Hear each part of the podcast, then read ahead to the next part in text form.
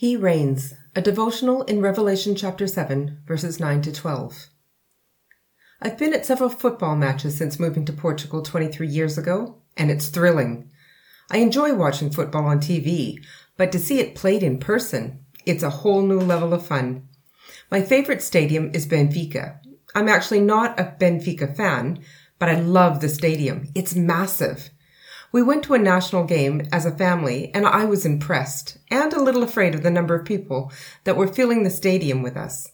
I couldn't believe we all fit, but somehow we did, and there were still empty seats. I found out during the game that there were over 50,000 people there. A lot of people, but still countable. John is standing in the throne room of God, probably a bit overwhelmed at this moment. Six of the seven seals have been opened, and it's been a frightening adventure. But before the seventh seal is opened, we are given another glimpse into the happenings of the throne room, where Jesus, the Lamb, is in the center. Starting in verse 9, John explains that standing before him in the throne room was a great multitude that no one could count. Where did all these people come from? And this is so exciting. They come from every tribe, every nation, people, and language.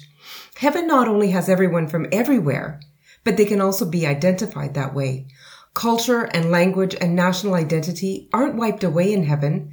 They are all represented, but they submit their primary identity as children of God. All these people know the same song and start singing it at the same time. And the song this group sings isn't just any song. It's focused on God and on Jesus and the victory that has been won. Salvation. Our salvation singing about Jesus, singing about the victory of the cross. There is no better song material than this. Whatever you sound like, and in whatever style you like to sing, sing a new song today to Jesus. Join the great multitude and start the heavenly rehearsal of praise that tells the world salvation belongs to our Lord.